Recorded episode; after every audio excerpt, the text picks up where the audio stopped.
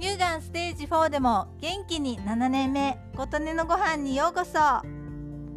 64回配信の備蓄しすぎた話でお話ししましたが一時期備蓄にはまっていました。玄米も20キロ備蓄していました。備蓄用にはすぐ食べられるアルファ米のようなものいくつかと砂糖のご飯を取っておいて玄米は食べてしまおうと思いましたが酵素玄米にして食べるには量も多いし夏の間のぬか床に足すぬかも欲しいので無農薬の玄米を家で精米したらちょうど良いのでは？と思いました。最近は石鹸などもなるべく環境に優しいものにしたいと思っているので食器を洗うのにも米ぬかが欲しいと思っていたところでした。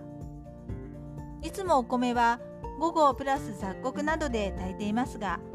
午後一気に精米できるものは大きくて場所を取るので一度に精米できる量が2号の小さめのものを買いました。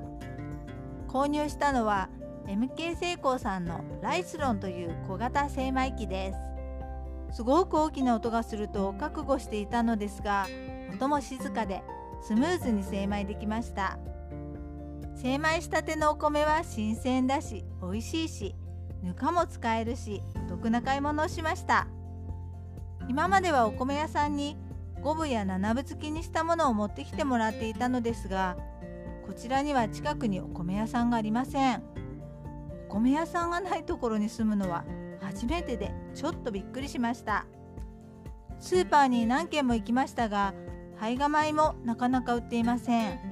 唯一イオンに2キロの胚芽米を見つけましたが5キロより割高な気がするし家で精米できるなら玄米を買うのもありだなと思っています。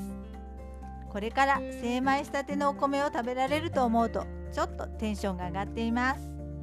ということで初めての家庭用精米機の話でした。